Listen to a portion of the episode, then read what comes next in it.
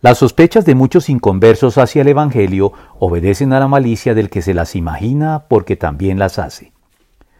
Malicia es para muchos el nombre del juego, en especial para los pueblos de América del Sur, cuyas comunidades nativas precolombinas, al tener que padecer la conquista a sangre y fuego por parte de los españoles y sus codiciosas y ya de por sí maliciosas intenciones respaldadas con un mayor poderío militar, tuvieron que desarrollar su propia malicia a nuevos niveles para poder sobrevivir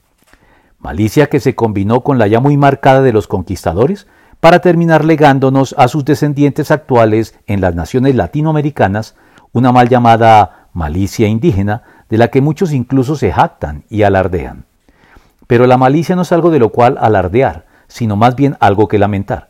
porque la malicia se define en el diccionario como la intención solapada, de ordinario maligna, con la que se dice o hace algo, una arraigada propensión a pensar mal y una inclinación a lo malo y a lo que es contrario a la virtud.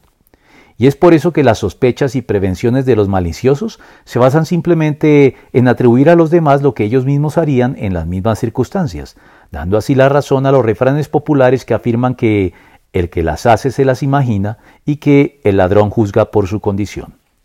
Por todo esto, los creyentes debemos ser sagaces, pero no maliciosos, como lo aclara el apóstol Pablo al exhortarnos de parte de Dios en estos inequívocos y definitivos términos que marcan con claridad las diferencias al respecto. Es cierto que ustedes viven en obediencia, lo que es bien conocido de todos y me alegra mucho, pero quiero que sean sagaces para el bien e inocentes para el mal. Romanos 16, 19.